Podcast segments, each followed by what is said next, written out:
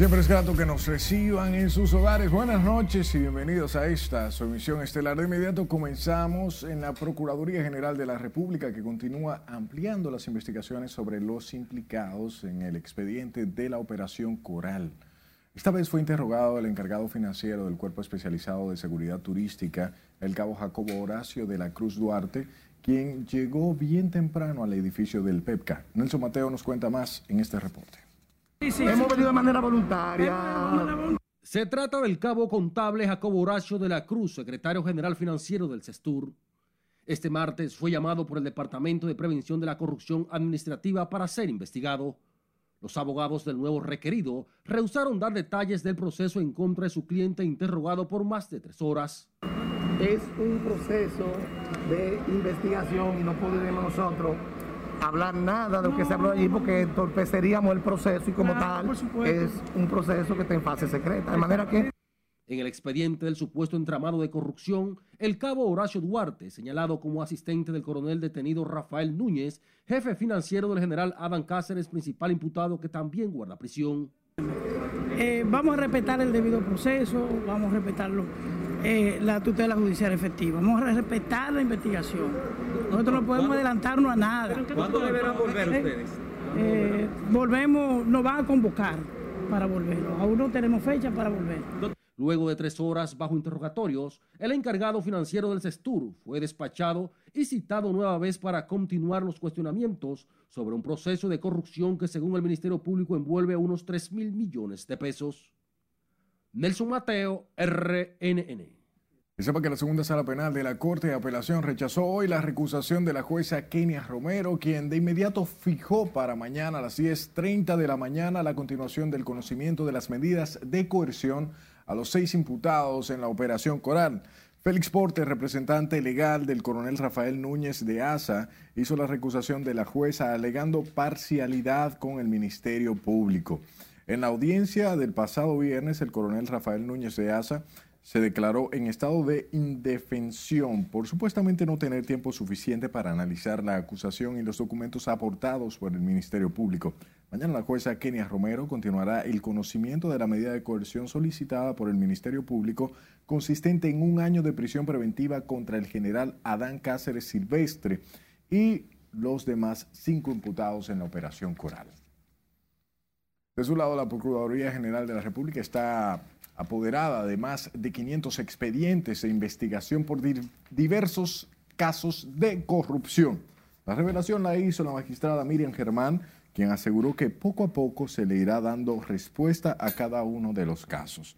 Afirmó que entre los expedientes hay 400 casos viejos y otros 100 nuevos, los cuales son analizados por los peritos e investigadores del organismo precursor o persecutor más bien contra la corrupción. Actualmente la Procuraduría ventila en la justicia los casos de la Operación Coral, Pulpo, Caracol y Odebrecht. En la continuidad al juicio de fondo que se sigue a los seis encartados por el soborno de Odebrecht, esta tarde el Ministerio Público incorporó 167 nuevas pruebas contra el imputado Víctor Díaz Rúa.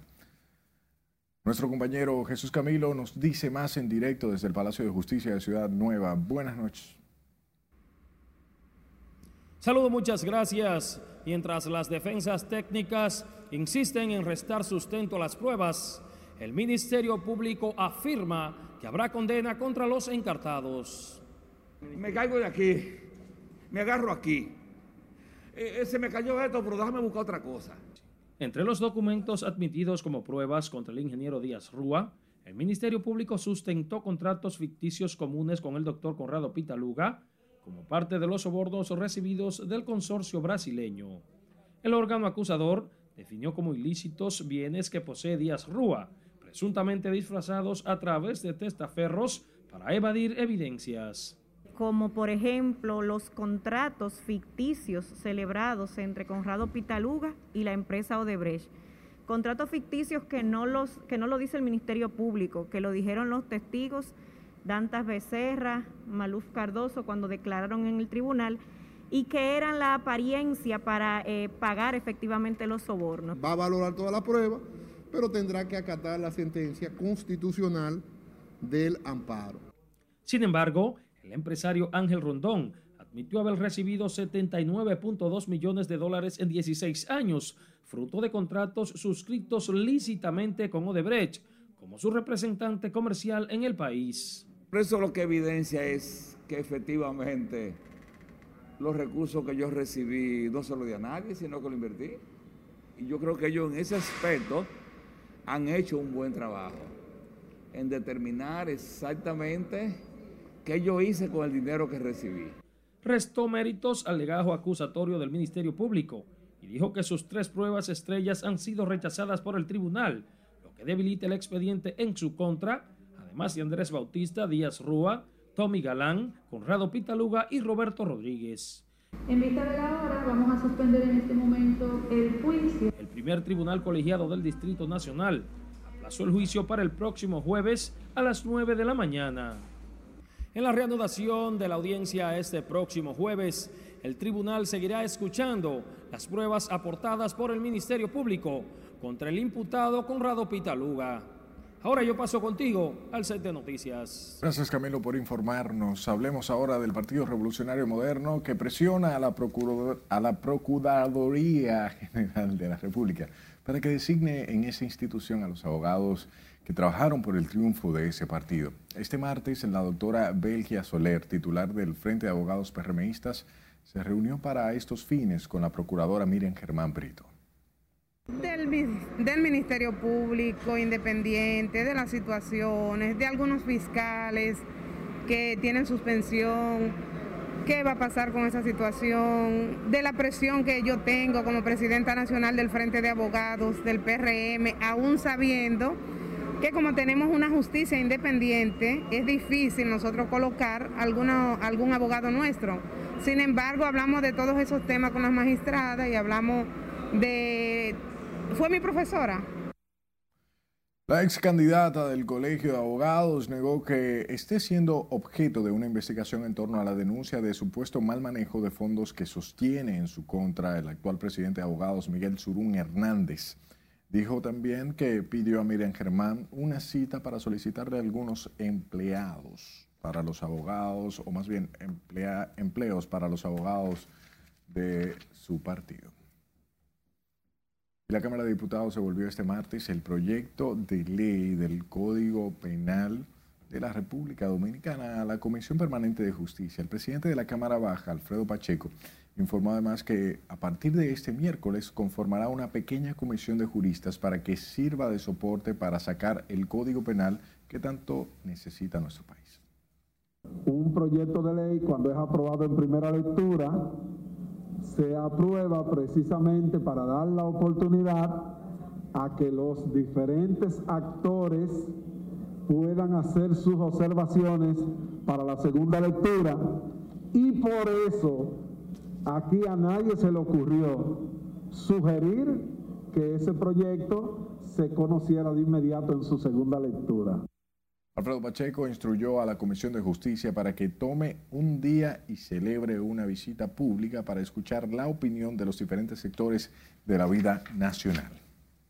Pasemos al Senado de la República que aprobó este martes y declaró de urgencia la modificación de la ley 25-69 para liberar de impuestos los fondos de pensiones que cobran los herederos de contribuyentes fallecidos.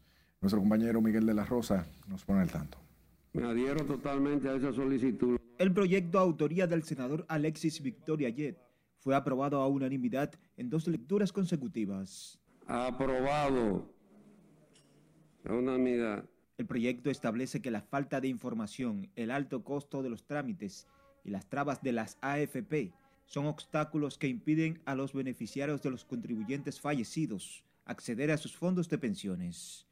Por la situación que está pasando con los fondos de pensiones eh, que están siendo no, están siendo entregados a, los, eh, a los herederos, por razones de los impuestos sucesorales. En este artículo estamos incluyendo, en el artículo 8 estamos incluyendo un numeral para que sean eh, de los impuestos eh, sucesorales sean exentos. exentos. Los senadores se mostraron confiados en que el proyecto correrá la misma suerte en la Cámara de Diputados. Ojalá que esta semana nosotros estemos respondiéndolo de esta manera a estas 75 mil familias. Hay 75 mil personas fallecidas. Eso usted lo multiplica por 5 y llega casi a 600 y pico de mil personas que se beneficiarían con el pago de estos beneficios. El impuesto sobre sucesión es la herencia o tramitación de conjuntos de bienes, derechos y obligaciones a los herederos y se obtienen luego de la muerte de alguien con ahorros en las AFP. Miguel de la Rosa, RNN. Hablamos de los restaurantes de comida rápida que se convirtieron hoy en aulas en las que colegios privados impartieron docencia presencial desafiando una resolución del Consejo Nacional de Educación en una protesta para exigir el retorno de los estudiantes a las escuelas. Nos dice más detalles nuestra compañera María Ramírez. Es un castigo, o sea, ¿cuál es el propósito de que todo está abierto, menos los niños. ¿Dónde está la lógica ahí? Con sus dispositivos móviles y bajo la tutela de un adulto, estos niños que cursan la básica y la secundaria recibieron hoy su docencia fuera de casa. Es un llamado a la conciencia de las autoridades, aseguran sus madres. Pero ya a través del tiempo, a través de las vacunas, a través de la planificación de los, colegios, de los gimnasios, de los restaurantes, se ha habido la oportunidad de regresar a vivir más o menos una vida parecida a la que teníamos antes, menos los niños. Las secuelas del encierro y del aislamiento de los menores es una batalla con la que dicen luchan cada día. Lo confirman los mismos pequeños como Jimena, de 10 años, quien asegura extraña su escuela. Mi profesores, porque es muy difícil aprender así, porque no siempre em, ellos te pueden ver y siempre a veces como el internet puede estar malo y él no te puede escuchar, entonces es más difícil. Claro que sí, hay niños que, que, se han deprimido. O sea, para mi hijo mayor fue un, fue un tema. Mami, yo hablo, pero no me escuchan. No me escuchan lo que yo estoy diciendo. O sea, ha sido, ha, ha sido traumático para ellos. A pesar de la disposición del Ministerio de Educación que prohíbe la docencia presencial, Profesores de centros educativos privados están impartiendo clases en establecimientos de comida rápida. Hay chicos que lo que tienen los niveles de atención, que necesitan un trabajo más personalizado del maestro. Ahora, la interacción social, esa oportunidad de verse, esa oportunidad de poder socializar los aprendizajes, es algo que la tecnología no logra brindar. La tecnología es un recurso que siempre nos podrá dar muchísimas cosas. Las cadenas de comida rápida han habilitado sus instalaciones en horario de 8 a 12 del mediodía para la docencia con grupos no mayores de 10. Para este miércoles, la presidencia junto al Ministerio de Educación han convocado a las asociaciones de colegios privados para debatir la situación. Margaret Ramírez, RNN.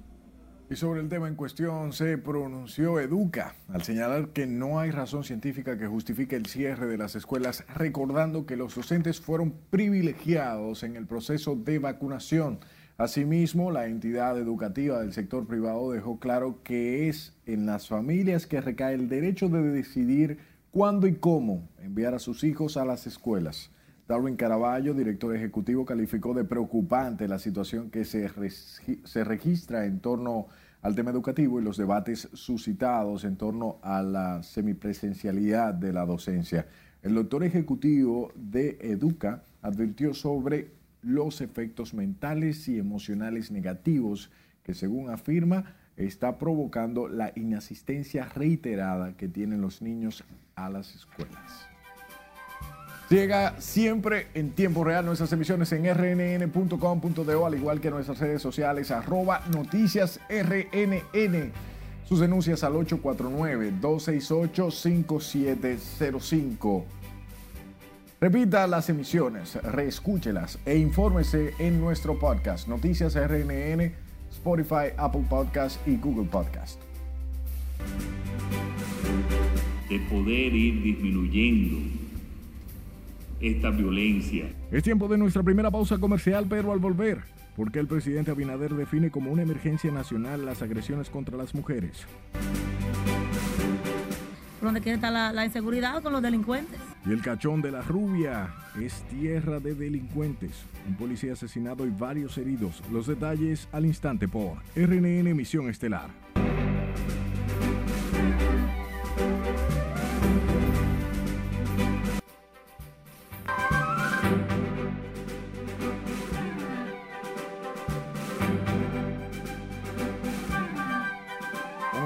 Con hacer detonar una bomba que supuestamente llevaba en su cuerpo fue herido de muerte por agentes del FBI durante un incidente ocurrido a la entrada de la sede de la CIA en Virginia. Miguel Ángel Núñez completa el resumen de las internacionales de RNN. Iniciamos en Virginia. Un hombre armado que trató de acceder a la sede de la CIA en Langley, Virginia, fue baleado por agentes del FBI después de un largo enfrentamiento que, según informes, afirmó tener una bomba. La oficina del cuerpo del FBI en Washington dijo que sus agentes abrieron fuego contra un intruso en algún momento después de las 6 de la tarde hora local. Continuamos porque una lluvia de tornados e inundaciones amenaza a Estados Unidos, mientras en el estado de Mississippi se vive una situación difícil con reportes de 22 tornados en las últimas 48 horas. Otras zonas de Estados Unidos también padecen un brote de condiciones meteorológicas extremas. Mientras que el presidente Joe Biden, tras el anuncio de la posible aprobación para aplicar la vacuna de Pfizer a menores de entre 12 y 15 años en Estados Unidos, el mandatario aclaró que aún no son elegibles para vacunarse. Biden recordó que la Administración de Alimentos y Medicamentos FDA será la encargada de dar la autorización y que 20.000 farmacias pueden inmunizar a los adolescentes comprendidos en esas edades. Seguimos en Colombia, donde por lo menos 89 personas han sido reportadas como desaparecidas en medio de las protestas, movimientos contra la ya retirada reforma tributaria del gobierno colombiano, que han desaparecido al menos 89 personas, según la Defensoría del Pueblo, que dijo este martes que hasta ahora solo dos de ellas han sido encontradas. Las manifestaciones comenzaron el pasado miércoles y han dejado al menos 19 muertos y 800 heridos.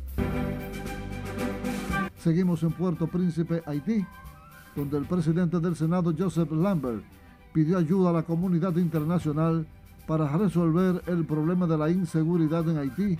Hizo esta sugerencia subrayando que el restablecimiento de la seguridad es un requisito previo para la celebración de elecciones en esa nación. Y finalizamos con un inusual ataque con cucarachas ocurrido en un restaurante en Taipei. El restaurante en Taiwán fue atacado con más de mil cucarachas en un incidente que la policía cree que fue un acto de venganza realizado por una organización criminal. Para las internacionales de RNN, Miguel Ángel Núñez. No deja heridos, pero deja disgusto. Volvamos a las informaciones locales. El presidente Luis Abinader calificó de tragedia nacional los feminicidios al dejar en funcionamiento este martes 12 nuevas casas de acogida a través del Ministerio de la Mujer para ampliar la cobertura de atención a mujeres víctimas de violencia de género e intrafamiliar. Laura Amar nos amplía. Los feminicidios son una tragedia nacional con la puesta en marcha de las nuevas casas de acogida, el Estado podrá dar protección a unas 7.500 mujeres al año para un incremento significativo en la cobertura a las víctimas de violencia. Los refugios están ubicados en los municipios cabecera donde se registran mayores niveles de violencia, informó el mandatario. Y créame que en eso estamos trabajando día a día, dentro de las enormes limitaciones que tenemos, pero siempre con el interés y la decisión de poder ir disminuyendo esta violencia que acaba en tragedia en cientos de familias de nuestro país. Tenemos desde el Ministerio de la Mujer la confianza de que seremos ejemplo de buenas prácticas de atención a las mujeres cuyas vidas están en peligro y que también están o llegan a los refugios sumamente afectada, física muchas veces y emocionalmente siempre. Adicional a esto, el jefe de Estado indicó que pondrán en funcionamiento una casa de acogida para las niñas y adolescentes en estado de gestación que han sido abusadas y cuya salud está en riesgo. Y ningún dato estadístico nos va a chocar, sino que lo contrario, que nos va a animar a continuar hasta lograr nuestro objetivo de un país sin violencia. tiene una protección oficial, tanto de Procuraduría como del sistema de protección, que es en este caso coordinado por CONANI. Tiene también unos protocolos de actuación donde la atención médica que, estamos, eh, que vamos a brindar ahí es especializada. Las nuevas infraestructuras conllevaron una inversión de 200 millones de pesos de los más de 700 millones que el gobierno asegura que destinará para prevenir los feminicidios y la violencia intrafamiliar. El presidente Abinader insistió en que desde las escuelas se debe enseñar a los niños a una cultura de paz y equidad. Laurila Mar, RNN. La directora de comunicaciones de la presidencia, Milagros Germán, respondió este lunes a las acusaciones del senador por Elías Piña, Iván Lorenzo quien la acusó de pagar una asesoría por más de 3 millones de pesos. La funcionaria, quien llamó mentiroso al senador del Partido de la Liberación Dominicana, pidió a la Cámara de Cuentas que haga una auditoría a su gestión. Aclaró además que no hay una campaña de publicidad de 100 millones de pesos con motivo del Día de las Madres, alegando que el presupuesto de publicidad que existe está unificado con el Ministerio Administrativo y de la Presidencia. Destacó además que fue a trabajar al Estado para servir a su país. Otro hombre que mató a tiros a su mujer y luego intentó suicidarse disparándose en la cabeza fue enviado a prisión por tres meses como medida de coerción impuesta por un juez de San Juan. Julio César Mateo nos dice más. Se trata de Jorvi Montero, quien mató de varios disparos a su esposa Julia Mora Vilaseca y luego intentó suicidarse. Y confío en la justicia dominicana con esa medida de los tres meses de coerción, que así la cosa pasan rápido, porque cuando determinan una medida de, de coerción de un año, se pueden olvidar muchas cosas y esto no es de que para olvidarse.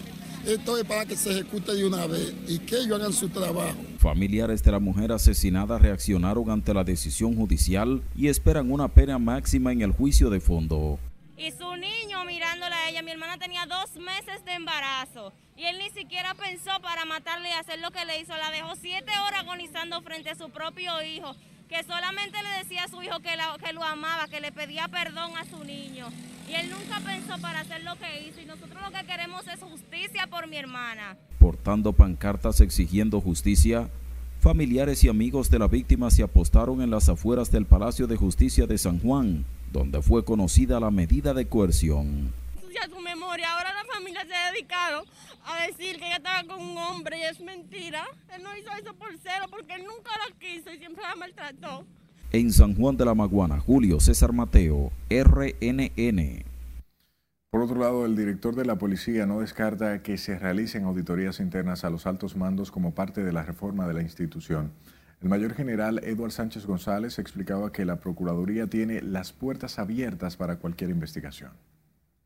La justicia, llamado a la justicia, somos abiertos. Si hay requerimientos que le atañen a la policía, estamos dispuestos a colaborar con el Ministerio Público, pero es un tema ya que trascendió a la judicial. ¿Esos policías que están activos no van Están suspendidos, están suspendidos, claro. ¿Y qué va a pasar con ellos? De hecho, bueno, es un tema ya, el destino le corresponde a la parte procesal penal y en base a eso la parte disciplinaria también se llevará paralelamente.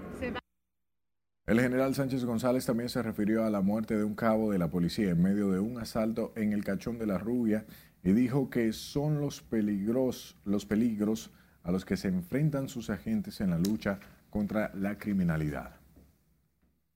A propósito, el Parque de Cachón de la Rubia en Santo Domingo Este se ha convertido en un sitio preferido de los delincuentes para cometer fechorías el caso más reciente dejó como resultado un agente policial muerto y otro herido. Con detalles, con Francisco Herrera.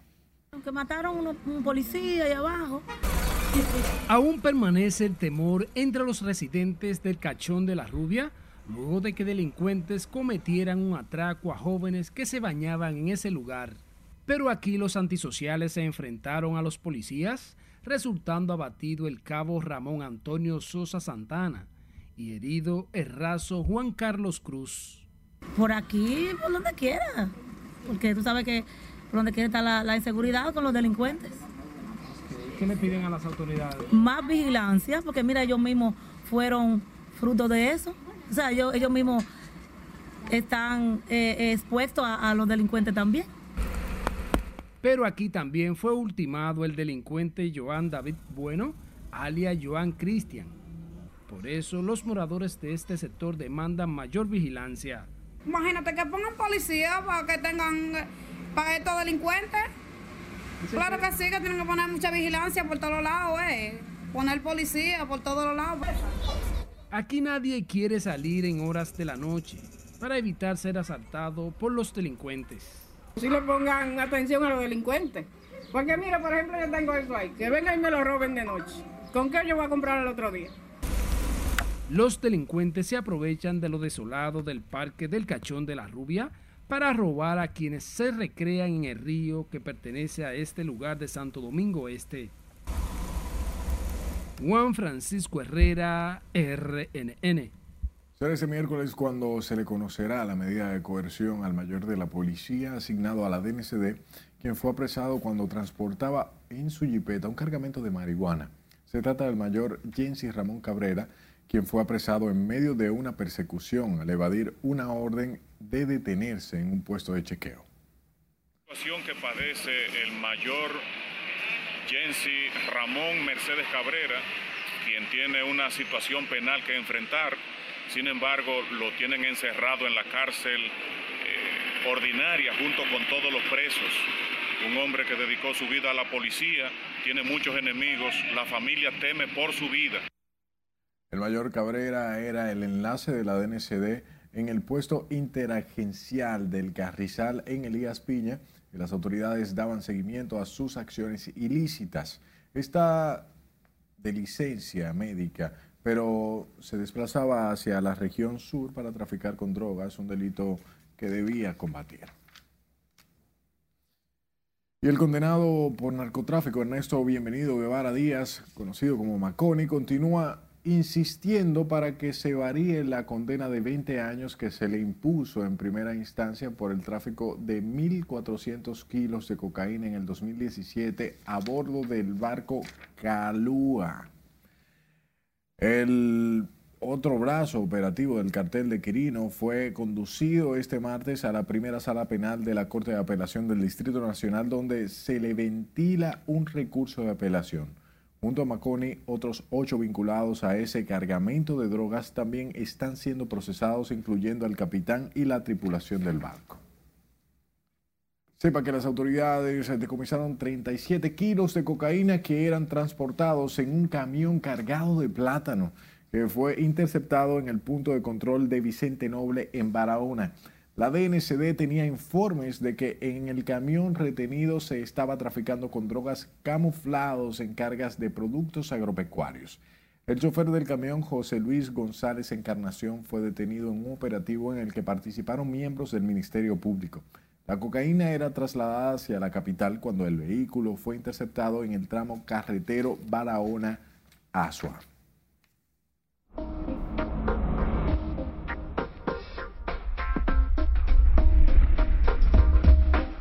Mantiene la llegada tímida de humedad para este miércoles hacia la región del Caribe impulsada por el viento y una débil vaguada que provocará lluvias pasajeras en horas de la tarde. Está con nosotros nuestro compañero Cristian Peralta para darnos detalles sobre el estado del tiempo. Buenas noches, Cristian.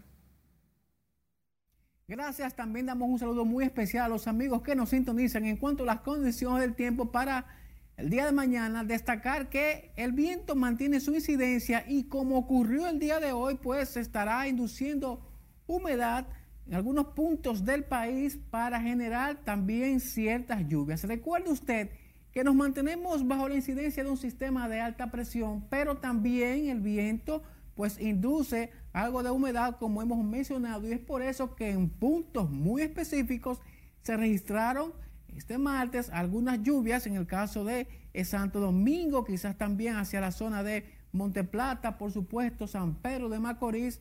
Para el día de mañana pues se espera un escenario un tanto parecido y por supuesto también habrá una débil vaguada que estará incidiendo y es por eso que se esperan ciertas precipitaciones.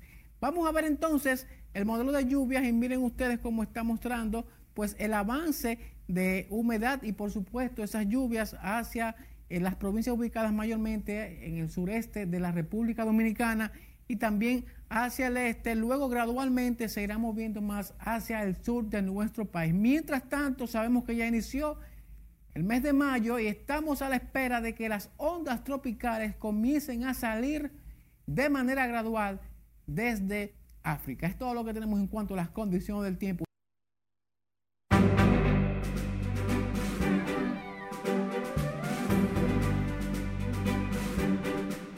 Gracias por regalarnos parte de su tiempo. El Colegio Médico vuelve a la carga contra las ARS y la semana próxima paralizará los servicios de consultas a la aseguradora Mafre Salud. Nos amplía, si le dice aquí no. Ellos no lo conocen a Waldo Ariel Suero. Nosotros no transigimos. Ellos, ellos saben que lo que viene son pleito y pleito. Las sociedades médicas especializadas motorizan el paro contra una de las seis grandes administradoras de riesgos de salud del país, que le pagan miseria como honorarios por sus servicios. Waldo Ariel Suero se quejó de que las ARS no han querido negociar los tarifarios, códigos y glosas, que mantienen desde hace 14 años. Del lunes 10 de este mes al domingo 16 de este mes de mayo, el paro en contra del ARS, Mafre, Salud, Antigua Pali, también será contundente. Así estamos nosotros los médicos, cansados del abuso y de la explotación a los médicos de parte de las ARS y del Consejo Nacional de Seguridad Social. Denuncian que las propuestas del gremio sobre el aumento de los tarifarios a los anestesiólogos y por día de internamientos han sido engavetados luego de discutirlas con la CISALRIL. Esta lucha es por y para la población dominicana, por la defensa del derecho del médico y la economía de la canasta nacional de salud. El Colegio Médico advierte no descartan paralizar otras de las grandes ARS de no darle respuestas a sus demandas. Sila Aquino, RNN. En tanto que la vicepresidenta de la República y coordinadora del Gabinete de Salud, Raquel Peña, anunció este martes que partió desde China hacia la República Dominicana un avión con 2 millones de dosis de la vacuna Sinovac contra la COVID-19. Nuestra compañera Ana Luisa Peguero está en directo desde el Palacio Presidencial y nos amplía con esta buena noticia. Buenas noches, Ana. Saludos, buenas noches. La información fue ofrecida por la vicemandataria a través de su cuenta de Twitter, quien además precisó que la aeronave llegará la tarde de este miércoles al país. La funcionaria dijo que con el nuevo lote de vacunas contra el coronavirus se marca un antes y un después para el Plan Nacional de Vacunación que ejecuta el gobierno dominicano. Indicó que los dos millones de dosis que ingresarán al país por el Aeropuerto Internacional de las Américas forman parte del mayor cargamento de vacunas que hasta la fecha ha llegado a República Dominicana desde China. Las mismas vienen a complementar el Plan Nacional de Vacunación que avanza en su fase 2 en personas mayores de 50 años. El Plan Nacional de Vacunación Vacúnate RD inició el pasado 16 de febrero. Hasta la fecha, más de 2 millones de dominicanos han recibido la vacuna contra el COVID-19. Desde el Palacio de Gobierno es todo lo que tengo. Yo retorno contigo al estudio. Gracias, Ana, por estas informaciones. Y continúan las muertes por coronavirus en el país. El Ministerio de Salud Pública reportó hoy cinco defunciones a causa de la COVID-19 y notificó 389 nuevos casos del virus. Con estas nuevas víctimas, el número de fallecidos asciende a 3.504, mientras que la letalidad sigue en 1.31% y la mortalidad por millón de personas es de 335.36. La ocupación hospitalaria está en 25%, con 594 camas por COVID o para la COVID ocupadas de una disponibilidad de 2.364. Las unidades de cuidados intensivos UCI ocupadas por pacientes afectados de COVID son 204 de un total de 497 para un 41%. Y es sorprendente cómo aún siguen las muertes por consumo de bebidas alcohólicas adulteradas que continúan en ascenso la cifra de muertes se ubicó a 143 y en 393 las intoxicaciones, mientras el Instituto de Protección de los Derechos del Consumidor ha intervenido cerca de medio centenar de negocios. Con la historia, sí le dice Aquino que había una cantidad significativa desde el punto de vista porcentual de bebidas adulteradas en todos los comercios del país. Las estadísticas de la Dirección de Epidemiología del Ministerio de Salud registran 26 intoxicaciones en las últimas 24 horas y 6 excesos. La situación preocupa a las autoridades que han hecho importantes decomisos y cerrado negocios en distintos puntos del país. Cerca de medio centenar eh, de negocios. Algunos eh, no hemos podido obtener la certeza o veracidad de que los productos fueron comprados conscientemente porque no apareció la factura o porque eh, hay que esperar que verifiquen. Las medidas de las autoridades parecieran no surtir efectos ante el mortal alcohol. Sin embargo, el director de Proconsumidores de Alcántara dijo que es mucho el alcohol que hay en el mercado, por lo que no descansan en su labor para retirarlo. Ha habido mucha, eh, hay mucha bebida de tengóndola y, y nosotros eh, estamos como mesa de operación creada por el señor presidente de la República a través del señor ministro de Industria y Comercio. Eh, estamos haciendo los operativos todos los días. Hoy vamos a cerrar una serie de negocios. El director de Proconsumidor llamó a la población a denunciar los establecimientos que vendan alcohol adulterado. Las cifras de la Dirección de Epidemiología también registran que se han elevado las intoxicaciones en los barrios con 125 y 49 los municipios. Sila Disaquino, RNN. Sepa que durante los primeros cuatro meses del 2021, la Dirección General de Aduanas ha logrado exceder en más de un 30% las metas recaudatorias establecidas por el Ministerio de Hacienda, logrando colectar entre enero y abril más de 53.570.20 millones de pesos. Esto representa unos 12.797.45 millones de pesos adicionales a las metas originalmente establecidas, reveló hoy el director de aduanas Eduardo Sanz Lobatón. Y ustedes ven cómo en el 2020 se pierden por efectos de la pandemia alrededor de 20 mil millones de pesos. Esa es la situación en la que encontramos la Dirección General de Aduanas cuando inició nuestro proceso. Fíjense cómo el, 2000, el 2020, este es el punto de partida, baja y comienza a subir en los últimos meses del 2020, que eh, podemos establecerlo en el trimestre agosto-diciembre. La entidad informó además que en el periodo agosto-marzo aduanas ha logrado ahorros administrativos equivalentes a unos 163.580.987, lo que atribuye la dirección a la reducción por concepto de contrataciones de servicios, reducción de gastos de representación, realización de gastos de combustibles, eliminación de uso de bonos para fines diversos.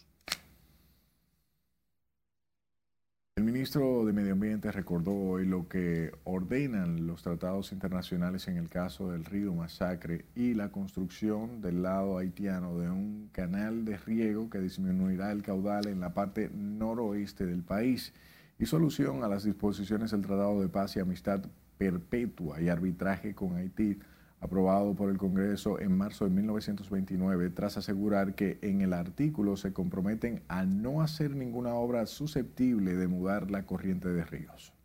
Nuestros ríos de la frontera, que tienen la, bondad de que en el norte del país dan, proveen agua tanto para República Dominicana como para Haití, lo han hecho por, toda, por tantos años y lo deberán seguir haciendo sin que se violente eh, lo que ha sido el tratado que acabo de mencionar de 1929 y que el artículo 11 de la actual Constitución de la República así lo, lo prevé.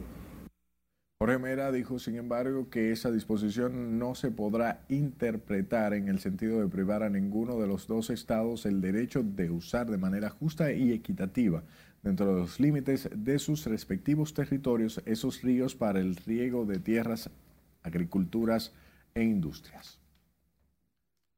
Sobre el tema, legisladores de la provincia de Jabón se mostraron opuestos al canal de riego que pretenden realizar los haitianos en aguas del río Masacre al este para pasar su territorio ubicado en esa zona fronteriza. Aunque los congresistas fronterizos entienden además que se debe buscar una solución consensuada a través del diálogo, consideran que las autoridades haitianas deben respetar las decisiones acordadas. por lo cual el presidente tiene que buscar personas que conozcan de eso para que no perjudique a los productores de la línea noroeste, porque se perjudicarían 1.800 productores que producen el arroz y de los agricultores. Una situación que tiene que haber un acuerdo binacional, ¿verdad?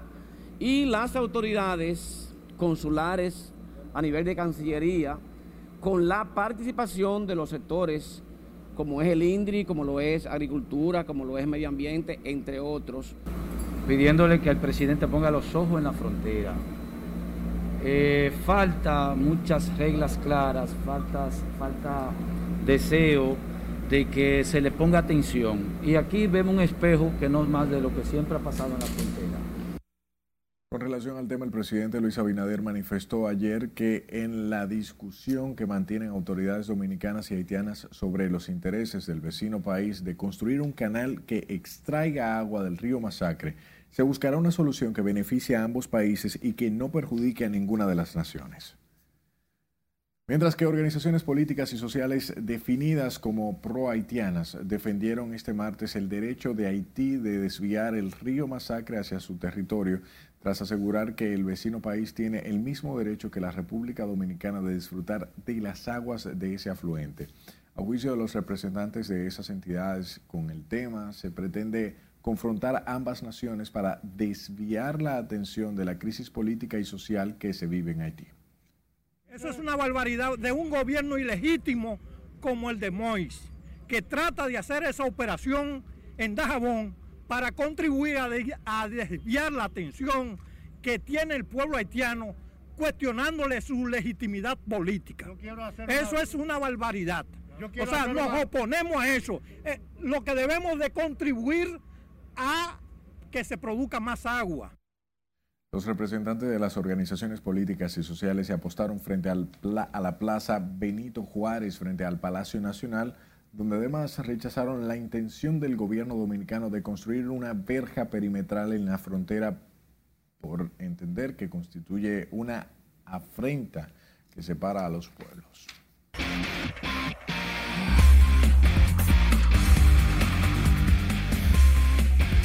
buenas noches. Iniciamos la entrega deportiva hablando de un lanzador que batea más de la cuenta y que no ha hecho Otani. Es el dominicano Huáscar Hinoa, que conectó este batazo grande, largo, inmenso, con las voces llenas por el center field en Washington Noah la mandó al marro de Montecristi. Aunque es de Puerto Plata y de las Águilas Ibaeñas, Huáscar Noah se convirtió en el primer lanzador en la historia de la franquicia de Atlanta en pegar honrones en juegos consecutivos. Y el primero en hacerlo desde que Dead y Warren Spahn lo lograran cada uno en un lapso de nueve días en junio de 1961. Pero en ese entonces los Bravos no eran de Atlanta, eran de Milwaukee. Huáscar Noah ganó su juego, conectó su segundo jonrón de 427 pies, tiene 6 remolcadas en 7 entradas, 4 hits, 4 ponches, 2.36 de efectividad, 3 ganados, 1 perdido. Atlanta le ganó a Washington 6 carreras por una.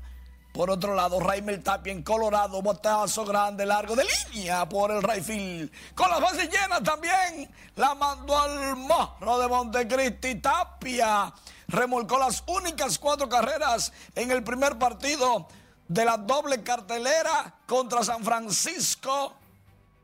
Y a pesar de que perdieron, Tapia lo disfrutó.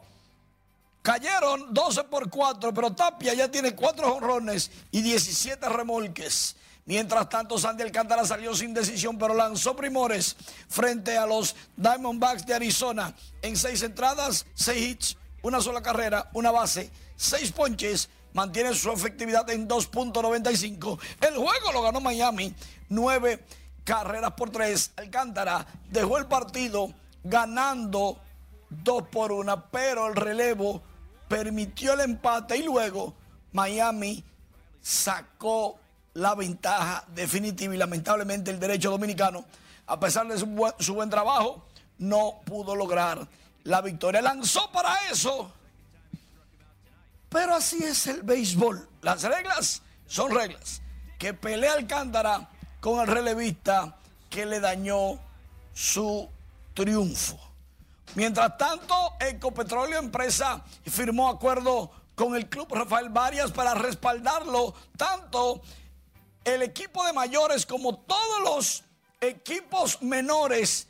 El Varias va para el distrital, para el torneo del distrito, el número 45 que inicia este miércoles a las 6 de la tarde en el Palacio de los Deportes, profesor Virgilio Travieso Soto, que está dedicado a don Andrés Van der Horst, uno de los más grandes propulsores del deporte en la República Dominicana. Ocho equipos buscando ser campeones de esta versión 45 del baloncesto superior del distrito, uno de los más grandes y connotados torneos de baloncesto de mayores en la República Dominicana. Excelente. Yo soy, tú eres azul, también ahí. No, no hay mucho equipo azul en el baloncesto, ¿oíste? Así que voy a ver si tú te vuelves Mauricio Yo, no, yo soy de o los los. Prados. Yo soy de los que ganan. O, bueno, está muy bien eso. Gracias, muy Max. El expresidente del Senado, Andrés Bautista, dice que un milagro le salvó la vida junto a su chofer luego de que la jipeta en la que se desplazaban por la autopista 30 de mayo fue embestida por una camioneta. José Tomás Paulino conversó con el también dirigente del PRM y nos trae los detalles. Fue increíble, pero salimos ilesos, se puede decir.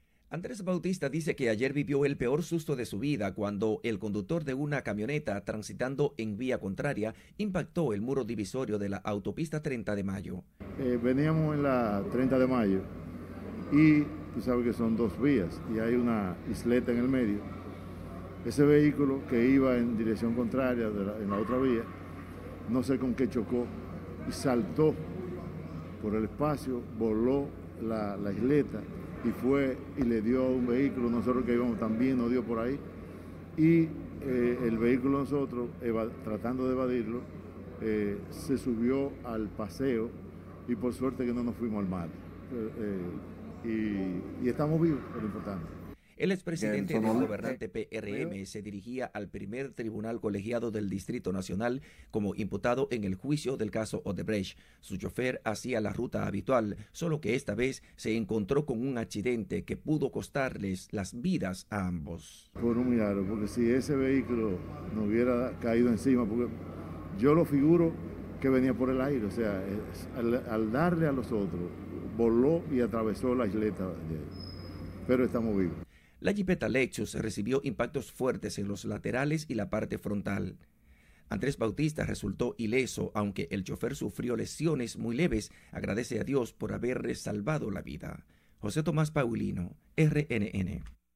Continúan las protestas en Yamasá y Peralvillo contra el proyecto de la minera Barrick Gold de construir una presa de cola en esa comunidad. Comunitarios volvieron a realizar una marcha para advertir a las autoridades que no permitirán que se conviertan esos pueblos de Monteplata en el basurero de la Barrick. Numerosos agentes policiales están en la zona de Monteplata y en la mañana de este martes acompañaron la protesta. La semana pasada se registraron violentos enfrentamientos entre policías y manifestantes en Yamasá. La Barrick Gold desarrolla un proyecto encaminado a levantar una presa de cola para el depósito de sus desechos mineros, lo que rechazan grupos religiosos, populares y sociales de Monte Plata.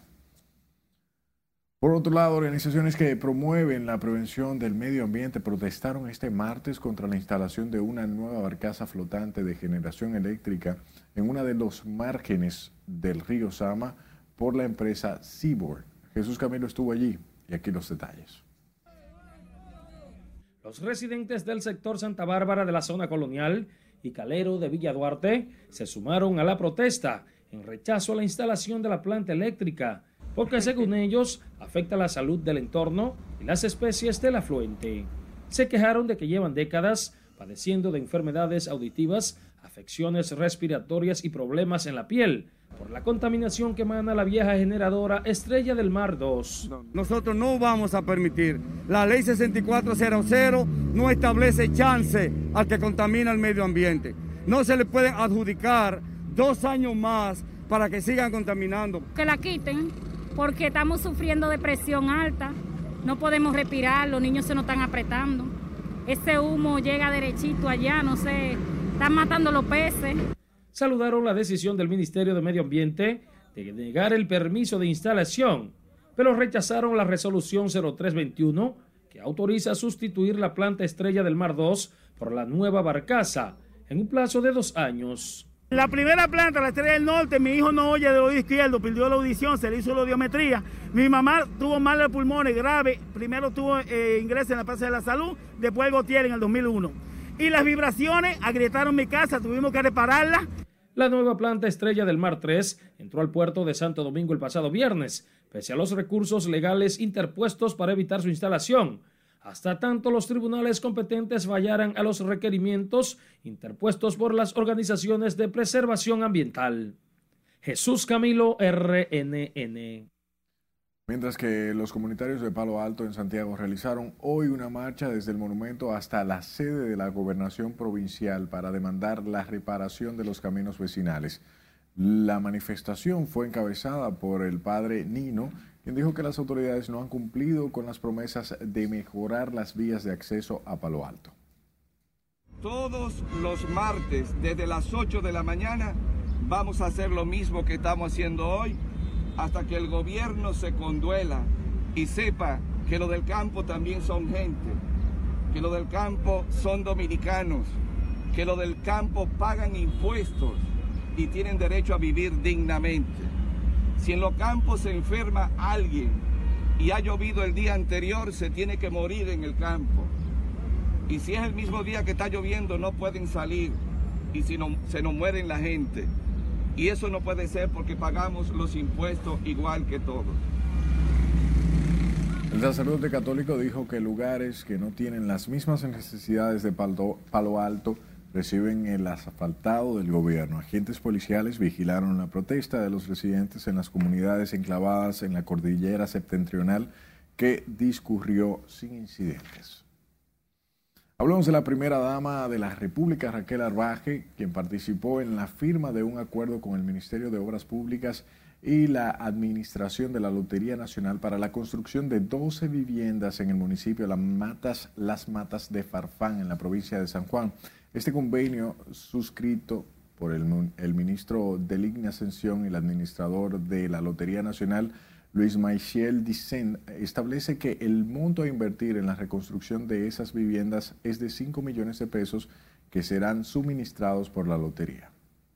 Vamos a presentar un proyecto en el que están el, la CAS, esta agricultura, está el Ministerio eh, de Obras Públicas, está el FEDA, eh, una serie de instituciones. Para nosotros como lotería, anunciar un aporte inicial de 5 millones de pesos hoy, resultado de un dinero de transparencia. Eh, es el inicio de una serie de realizaciones que ambas instituciones, instituciones de manera mancomunada y con el acompañamiento, el padrinazgo y la coordinación de la, nuestra estimada primera dama.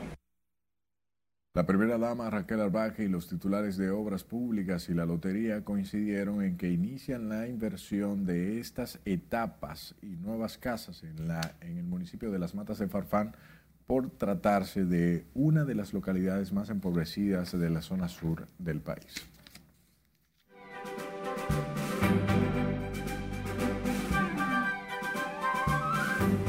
¿Qué tal? Muy buenas noches. A partir de hoy, Premio Soberano 2021 toma otro color y es que ya fueron anunciados los presentadores de su pre-show. Aquí les contamos.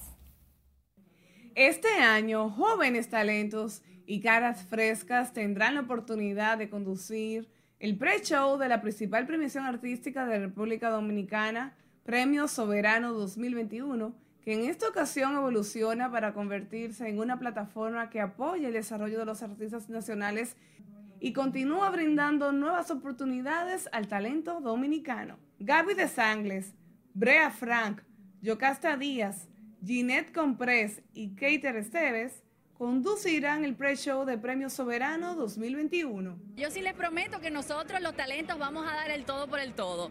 Sí vamos a usar todos nuestros talentos para que sea eh, un pre-show muy divertido. Que entiendo que los muchachos que están ahí viendo en este momento esta entrevista y viendo lo que está pasando dicen, bueno, yo lo que tengo que hacer un trabajo, de repente no hago mucho ruido, pero hago un trabajo que alguien un día va a ver y me va a llamar para que yo trabaje dentro de su producción y es lo que está pasando conmigo. Yo espero que, la que todo el mundo tenga la oportunidad de, de sorprender, de llevar una nueva imagen, de atreverse a hacer algo diferente, pero lo más importante, no de ser diferente, sino de mostrar su esencia, de mostrar su estilo. Eso es lo que yo quiero ver este año en la alfombra de Premio Soberano. Dentro de las innovaciones del premio, este año se contará con un nuevo segmento, los más virales, conducido por jóvenes comunicadores e influencers destacados en sus diferentes plataformas, como es el caso del youtuber Capricornio TV, el locutor y youtuber Luini Corporán, la influencer comediante Rosemary Gerrán y el destacado influencer Jane Villanueva, mejor conocido como el Panda que anda.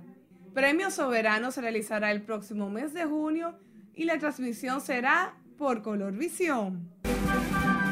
TCL Communication, patrocinador exclusivo de la categoría de fabricante de smartphones para el talent show The Voice Dominicana, realizó una visita al estudio donde se llevará a cabo el programa ubicado en el comercial logístico Esperanza Verde de esta ciudad. En un recorrido guiado por Angie Rodríguez, productora general del programa, y Luz García, presentadora, fueron mostradas a los clientes de la marca y prensa invitada las instalaciones del que será el estudio más grande del país, construido de acuerdo a las especificaciones de la franquicia internacional. La cantante colombiana Shakira se expresó este martes a través de las redes sociales en contra de la violencia y represión del gobierno colombiano a las protestas sociales que por seis días se han escenificado en distintas zonas y han dejado al menos 16 personas fallecidas. Y el Senado de la República Dominicana reconoció este martes la labor cultural del gestor artístico Freddy Ginebra la iniciativa del senador Antonio Taveras Guzmán, aprobada en la sesión de hoy, estableció que el fundador de Casa de Teatro ha desarrollado una extraordinaria labor a favor de la cultura, la comunicación y el arte nacional. Enhorabuena para ese querido duende, una gran pieza de la cultura dominicana y qué bueno que ya ha sido reconocido por las autoridades dominicanas.